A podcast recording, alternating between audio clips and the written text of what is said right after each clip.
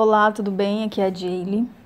Eu acabei de sair aqui do Museu de, de Cera. Você sabe, eu passei uns dias em Caldas Novas. E lá dentro tinha duas mulheres conversando enquanto olhavam os, os bonecos, né? E uma é solteira e outra é casada.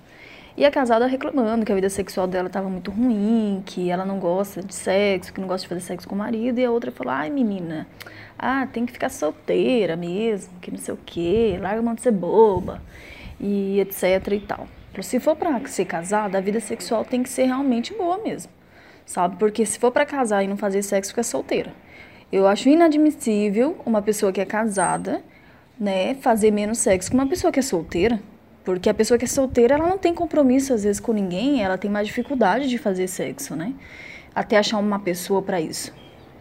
Agora, a pessoa que tá casada tá com um parceiro ali todo dia, eu não vejo motivo para, né, para não tentar, para não fazer isso dar certo. Então, assim, a, na minha casa a gente tem uma coisa chamada que eu estipulei que é o pacto do sexo. O que que é isso?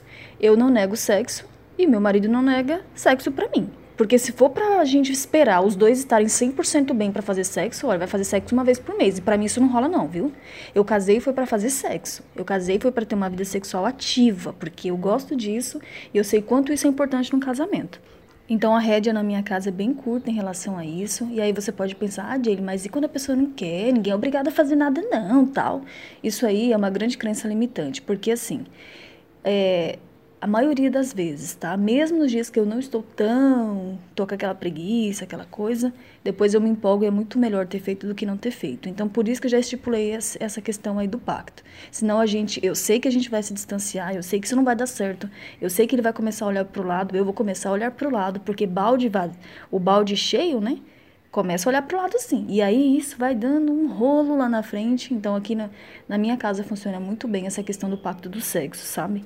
Então, é claro que nos dias que alguém está doente ou tudo, mas a gente está bem satisfeito também, não tem problema. Mas isso é muito raro acontecer e eu não nego e ele não nega. Se eu quiser no dia, ele vai lá, faz o serviço e pronto, e, e eu também, entende?